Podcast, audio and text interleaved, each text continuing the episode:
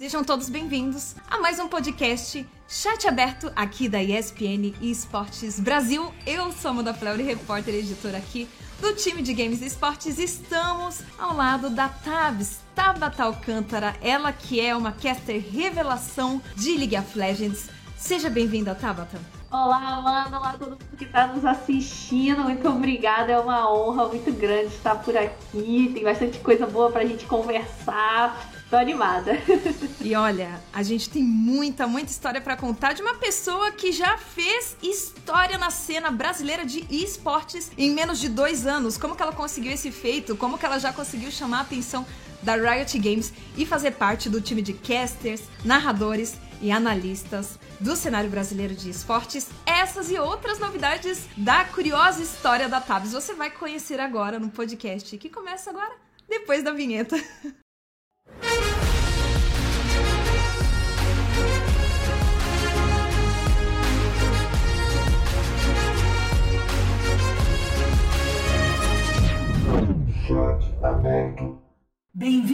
Summoner's Rift.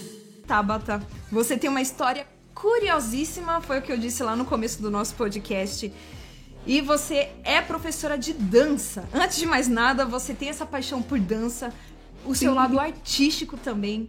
E você já dá aulas, né? Principalmente agora nessa época pandêmica, você também deu muitas aulas de dança. Conta, conta pra gente um pouquinho antes de você começar a narrar e ser caster de esportes. Como que foi essa aventura no mundo da dança? Eu sempre fui uma criança muito agitadinha, sempre fui uma criança, como minha tia, de, de minha tia dizia, levada da breca. E aí eu precisava fazer uma, alguma atividade, que ficar em casa quebrando o vidro de perfume, passando batom na, no espelho não dava, né? E aí, com quatro anos, minha mãe me colocou na dança, me inscreveu no projeto de dança. E aí eu comecei a fazer balé, fazer, fazia balé e jazz. E que jazz é, sempre acompanha o balé ali, né? As pessoas sempre é, procuram bastante. E daí eu fiz, porque minha mãe colocou, só que eu fui crescendo, fui gostando. E aí a academia mudou de lugar, eu tinha que é, passar mais tempo para me deslocar, para chegar, e eu, né, então foi algo que me despertou muito assim. Eu sou apaixonada pela dança, e a dança, assim, na postura né? Que a gente aprende não só é, postura corporal, como disciplina também, trabalho em grupo, cuidar das nossas próprias coisas, ser responsável. Eu tenho certeza absoluta que foi algo que me ajudou muito a chegar aqui agora, ter uma boa presença de palco, uma boa presença de câmera, porque é, a dança ela é muito, ela exige muito da sua postura, né, de corpo e de alma também, né? A gente bota a alma para fora quando a gente tá dançando, então é algo que me compõe muito. Sem a dança, eu sempre falo que eu não seria nada assim. Meus professores, meus, meus amigos que eu tenho na dança, ainda me arrisco dançando, né? né? Aquela coisa ainda, até porque a, a, a sequência de aula diminuiu, tô fazendo outras coisas agora, mas ainda, ainda sou bailarina, ainda sou professora também, então é algo que eu gosto muito, que me compõe diretamente, assim, como profissional também. Mas você continua dando aula, você consegue conciliar a vida de caster, de narradora também, analista do CBLOL, com as aulas de dança? Sim, ainda consigo, porque é algo que é, eu não consegui, não consigo ficar longe, não, não, consigo me imaginar, pelo menos nesse momento, longe. Então, claro que diminuiu muito, né? Eu dava. Era minha profissão, agora não é mais minha profissão, agora é mais porque é algo que eu gosto e que eu ainda, ainda consigo dar um valor ali, né, para as aulas. Então, Sim. é profissional mesmo, né? Então, é algo que eu ainda consigo conciliar, né? Diminuiu muito, é apenas um dia agora, pouquíssimas aulas, mas ainda, ainda trabalho com essa parte da claro. dança. E uma curiosidade, teve algum pro player ou teve. Enfim, hoje em dia é muito comum a gente ver os times, as organizações começarem a fazer TikTok, para chamar a atenção ali da comunidade também nas redes sociais. Algum, algum pro player, algum time já entrou em contato com você e falou: opa, dá um, ensina aqui a gente uns movimentos diferenciados, não, né? Ainda não, mas se quiserem entrar, tô aí. Opa. Dá pra ensinar. O CBLOL agora tem um TikTok, então vai que role alguma coisa aí. Vamos deixar mais pra frente. Muito bom, muito bom. E depois, então, da, da sua passagem que existe até hoje, né, na, na parte de dança como professora, você cursou letras, né? Você tem um pezinho ali como jornalista, como repórter, fez faculdade de letras, mas tem, tem toda uma história por aí que você estava me contando nos bastidores desse podcast, né? E eu queria que você também abrisse o coração e contasse aqui pra gente também no, no nosso, na nossa live, no nosso podcast, né? Como que foi essa passagem na faculdade de letras com o curso aí para ser jornalista, para ser repórter de esportes, né? É o meu sonho, assim, quando eu descobri o LoL, porque eu sempre. Eu tive um jogo, que é o jogo que eu falo que é o jogo da minha vida, que eu jogava online, que é um MMORPG chamado Perfect World.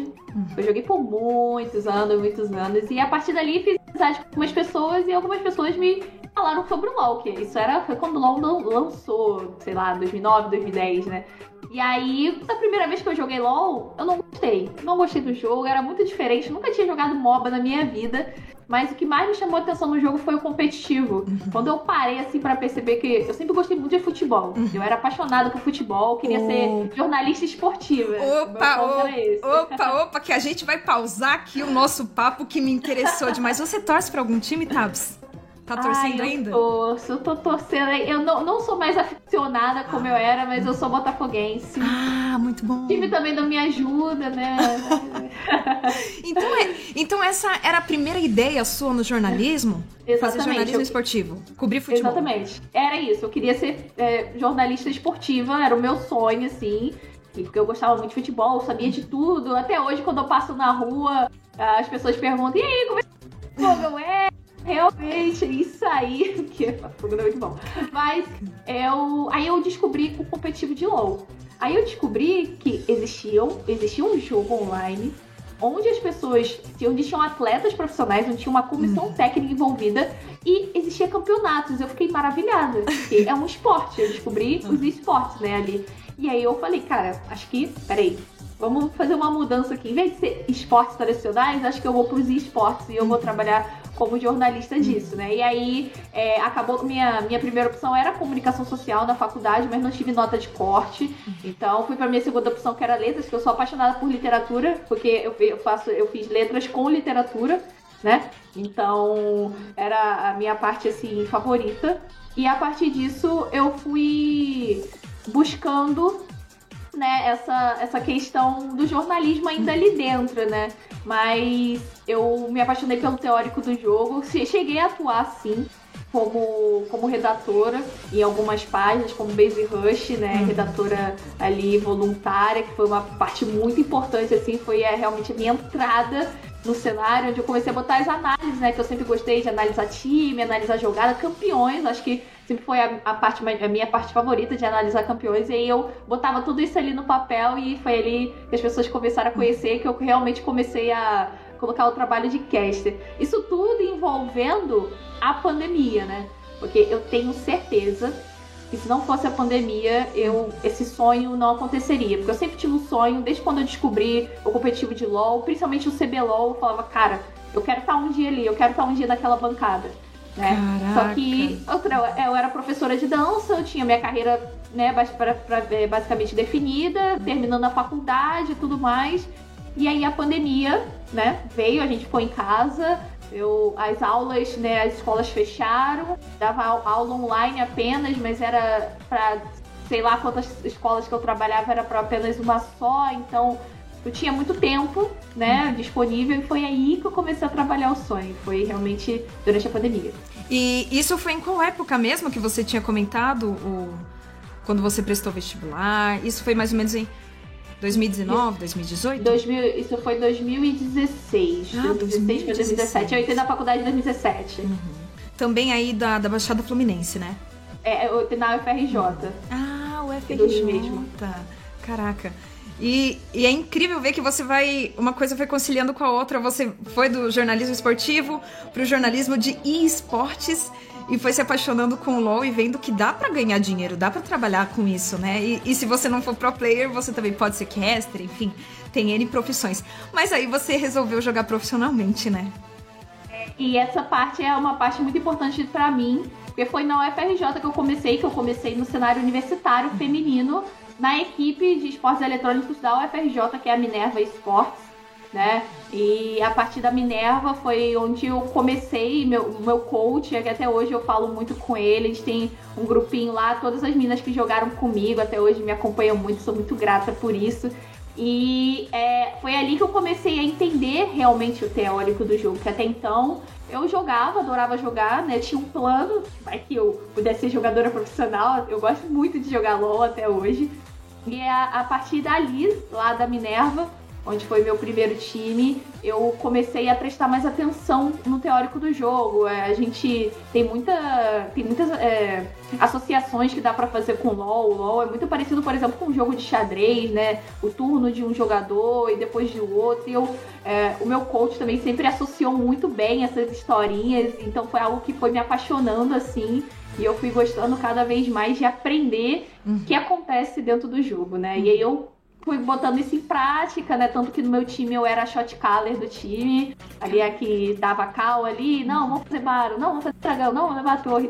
E aí, a partir disso, eu fui me aprimorando cada vez mais do teórico e gostando principalmente mais dessa parte. E aí foi nessa parte ali, mais ou menos, se eu não me engano, meio de 2020, é, quando teve o MSC, que 2020 não teve MSI, né, por causa da pandemia, mas teve aqueles jogos asiáticos né, entre China e Coreia, e foi ali que eu realmente despertei essa parte para redação e teórico de LOL. E é difícil, né? Você mesma acabou de comentar que também tem a parte dos. Eu vou falar bonecos, tem gente que odeia que falar bonecos, mas eu amo tá falar certo, boneco. boneco, personagem. Amo, amo falar boneco. Tem os personagens, os heróis, né, de League of Legends, Sim. que já hoje passam de 150. É muito personagem, né?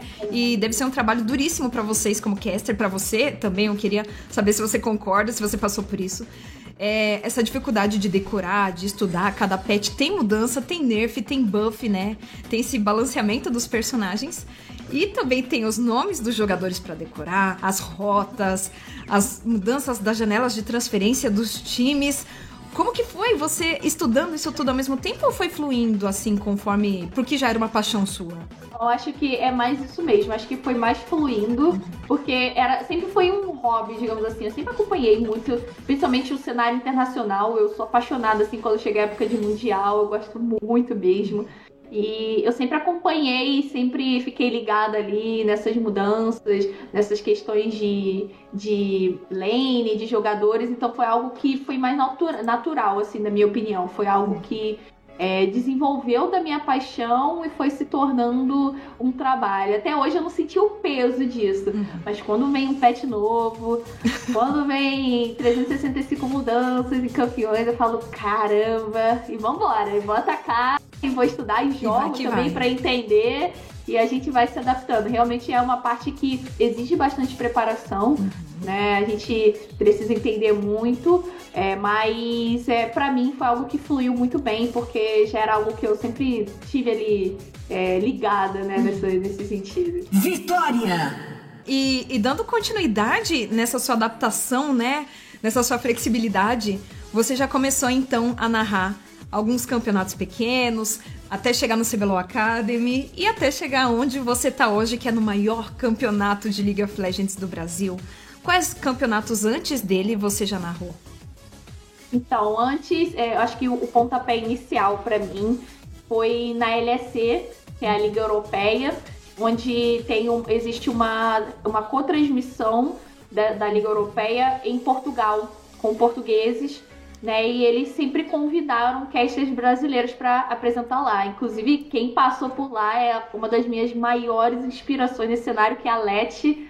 A Leti começou no LoL, a Leti estava lá na LEC, então eu, eu sempre segui é, é, muito os passos dela, assim, então tenho muito orgulho de ter passado por lá também, onde ela passou. Uhum. E acho que foi aí, foi o meu pontapé inicial e foi justamente o meu primeiro campeonato, porque Primeiro eu fui chamada para participar de mesas de análise, né, como convidada e tal, e aí a coisa foi evoluindo. O Ken Harusami, né, que hoje em dia tá no no ID Tour, lá no ID Rift, ele tava fazendo lá, né, como, como comentarista, e aí ele foi para Riot BR, e aí foi onde eu entrei, né, que foi exatamente há um ano atrás, no segundo split da LEC, foi onde eu, eu comecei a atuar como caster, como comentarista. E a partir disso, É, fiz alguns campeonatos, participei do Goianão de Esportes, por exemplo.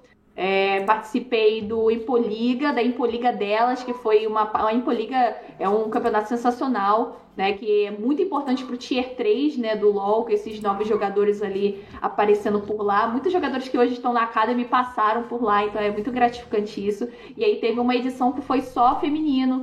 E aí participei do Impoliga delas também, né? Participei de, do CBR LoL, que é um campeonato é, que muitas equipes amadoras gostam de estar lá, é sempre muito divertido. Então, essa foram. Foi primeiro eu tive a participação na LEC e a partir disso eu fui ganhando outras participações. Por exemplo, até no ano passado eu participei do Mundial também, de League of Legends pela Riot como convidada. Né, na mesa de análise junto com a Fogueta. Então foi o meu pontapé inicial foi lá na Europa, nessa com transmissão portuguesa. E aí sim eu comecei a, ser chamada e ser convidada para alguns campeonatos daqui. E isso muito importante também, é, acho, é, para eu falar, foi eu ganhei muita oportunidade por conta de um projeto que eu faço parte, que é da Lábulas e da Fogueta, que é o Revela Casters, né? Um projeto feminino para justamente Sim. impulsionar as casters femininas. Eu vim de lá também. Eu participei de muita coisa por lá. Ah, já, já já, a gente já teve live sobre conversas com pessoas muito famosas do cenário, eu sempre estava lá ouvindo, dicas importantes, as meninas sempre divulgam muita vaga, ah, procura-se narradoras de Valorant, as meninas sempre se ajudam, sempre mandam uma para outra, então aquela parte ali também foi muito importante para o meu desenvolvimento, eu fico muito feliz que cada vez mais esse projeto está ganhando visibilidade, então é, são muitas coisas, assim, pequenos detalhes que fizeram eu chegar aqui agora e com certeza o Revela Casters também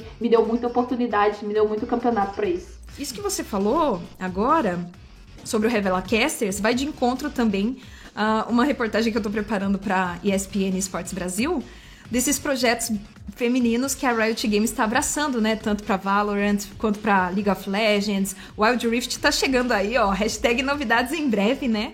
Ah. E eu queria a sua opinião também, a sua, um pouco da sua visão, já que você também chegou graças a um, mais um projeto feminino na, na cena brasileira de esportes.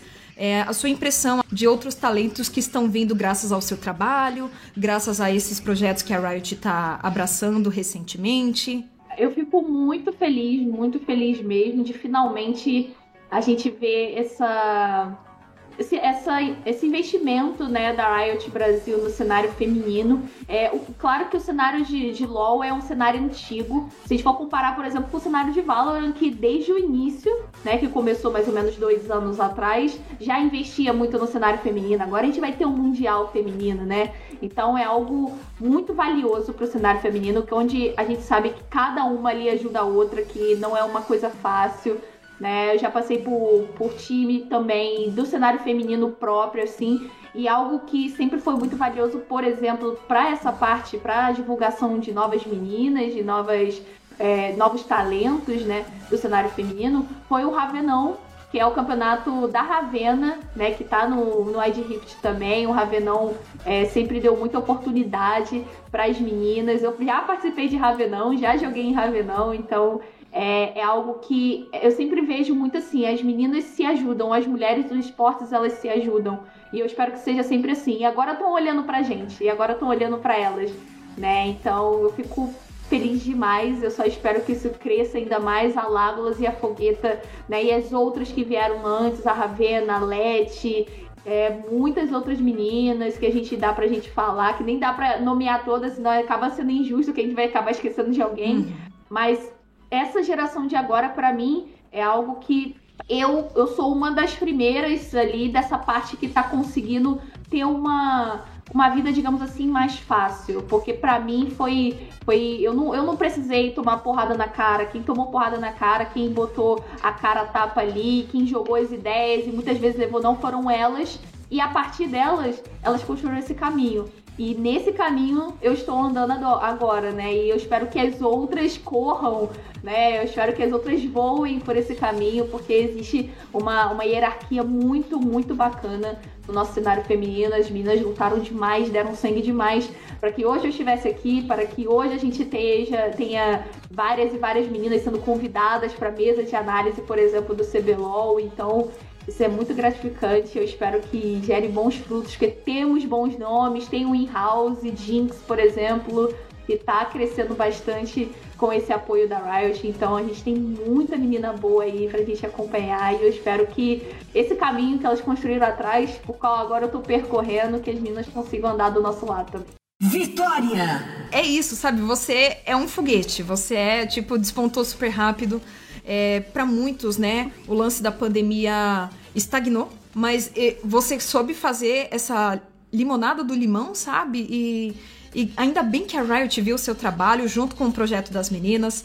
E hoje você compõe esse time da Riot Games. E eu quero te perguntar, daqui 5 anos ou 10, onde que você gostaria de se imaginar? Imaginando que você é professora de dança, você cursou letras, enfim, tem N possibilidades e a gente sabe que hoje as coisas mudam, né? Sim, hoje, hoje para mim eu tô assim no que eu sempre sonhei. Não, não penso estar longe do League of Legends nunca mais, que foi assim. Eu me apaixonei completamente pelo jogo, eu sou completamente apaixonada pela história do jogo. Então, poder trabalhar é, é, com isso é um privilégio muito, muito, muito grande. Trabalhar com algo que você gosta, né? Sempre trabalhei com o que eu gostei, porque eu sou apaixonada pela arte, sou apaixonada pela dança, então eu tive uma sorte muito grande, né, de poder seguir meus sonhos e eles serem correspondidos, né? E acabou que nessa questão do caster, do, de ser caster, eu estava ali no momento certo, na hora certa, né? Tive bastante sorte, tive bastante contato que me ajudaram com isso, né? Realmente consegui muito rápido, né? Um ano da LEC, onde eu realmente estreiei como comentarista pra cá e pelo CBLOL, então é, foi algo que eu não consigo me imaginar sem mais, que sempre foi a minha maior vontade da vida.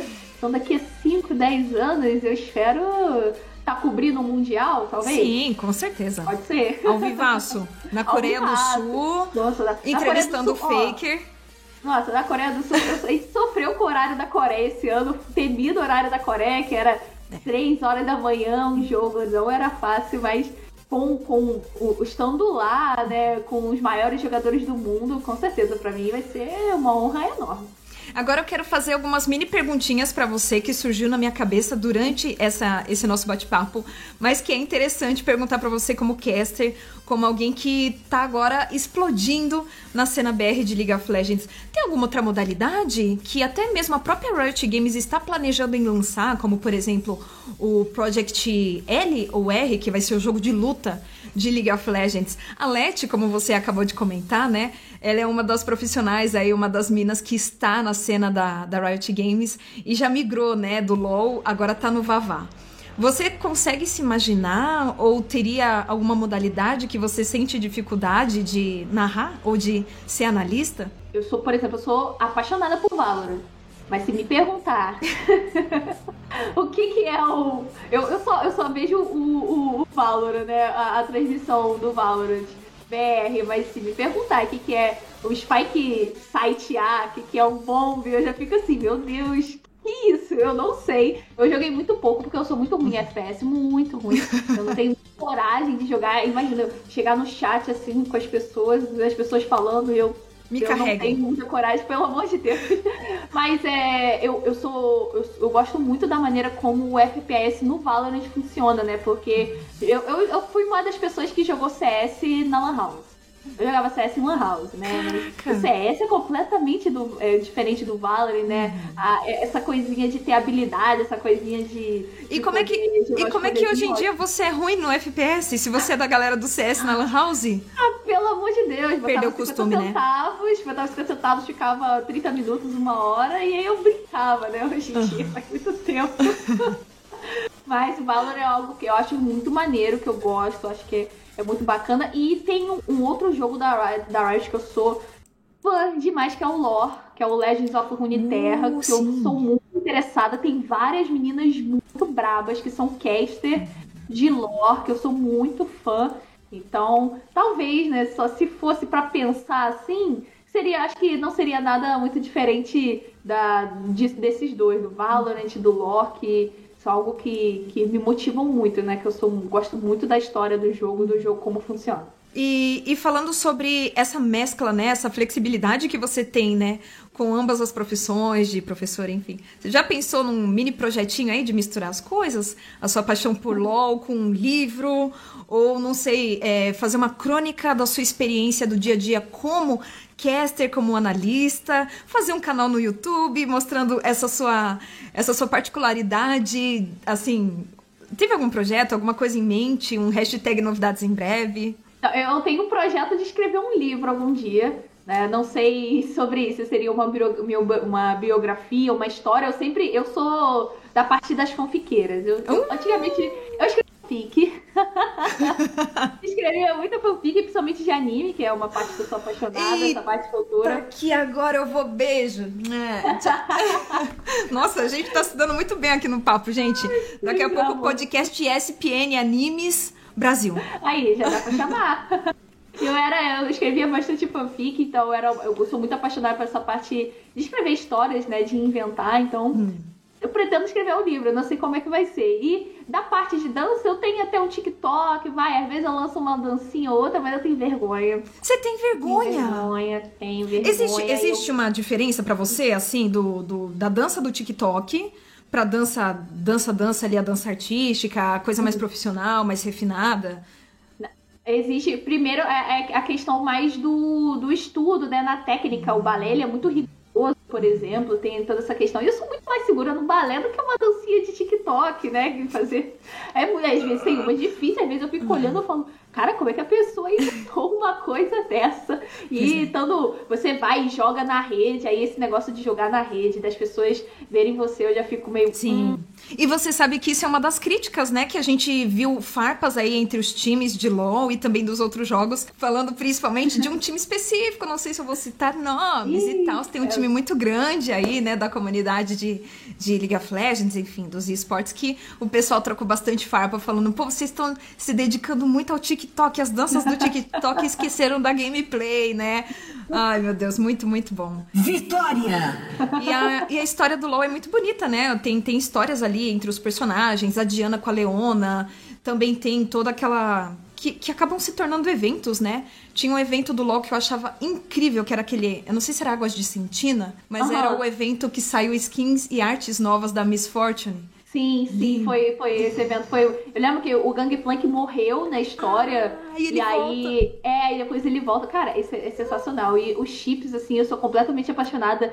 O mais atual agora de Graves e TF. Nossa, eu tenho tudo. Eu tenho ícone, eu tenho borda, eu tenho a parte de trás da cartinha do LOL. Eu gosto demais dessa, dessa parte, assim, o LoL é algo muito fascinante. Às é. vezes eu perco horas e horas lendo as histórias, ouvindo as histórias. É uma parte que que assim, que é, é, é, quando eu percebo, eu trabalho com o que eu amo. Eu trabalho com uma coisa que eu sempre gostei de observar, com uma coisa que eu sempre gostei de estudar. Então é, é muito bacana mesmo. Você vai pra Bienal? Você é daquela rata de livros que, que vai pra evento? Porque a Bienal tá chegando, né? A Bienal do livro. É, eu fui na última, acho que foi, foi ano passado, ah, foi ano atrasado, não lembro, uhum. mas eu gosto muito. Eu, eu, sou, eu sou aquela que pega o livro e fica na fila esperando para ter autógrafo. Eu sou aquela, eu sou tipo isso. Eu sou muito é, tiete, eu sou muito tiete das pessoas que eu gosto. Eu fico ali esperando para ter assinatura, então eu, eu gosto muito da Bienal e cato muita coisa. E hoje em dia, uhum. principalmente na pandemia, que ficou muito mais fácil não, mas muito mais é acessível comprar coisas pela internet, chega às vezes caixas aqui de livros e mangás, principalmente. O, o, gente, eu vou ter que chegar nessa parte da entrevista, eu não acredito, que deleite, meu Deus do céu, vamos lá.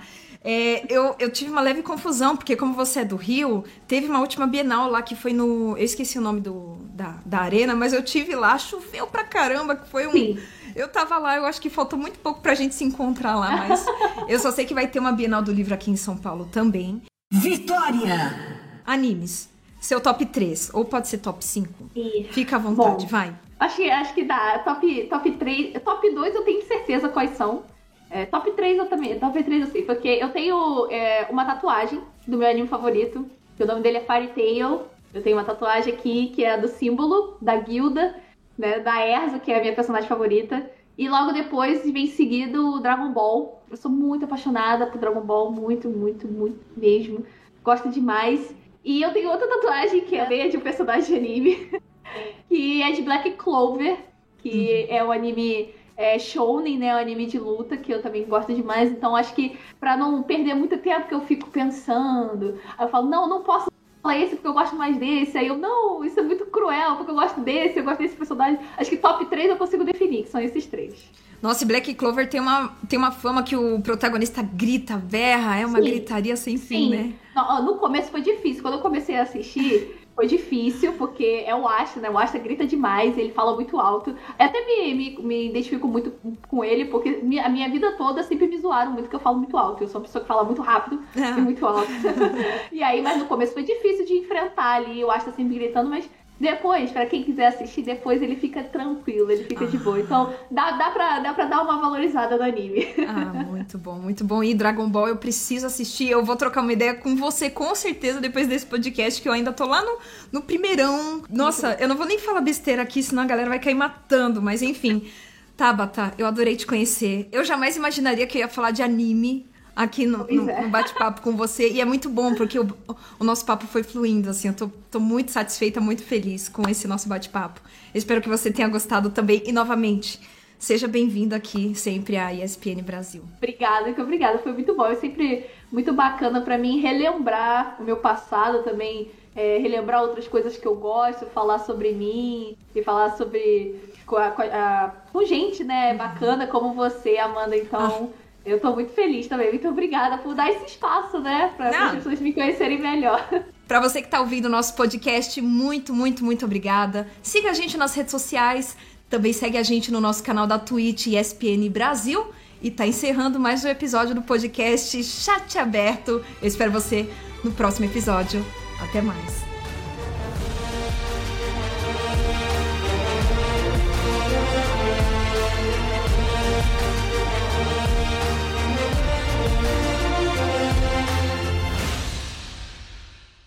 O invocador saiu do jogo.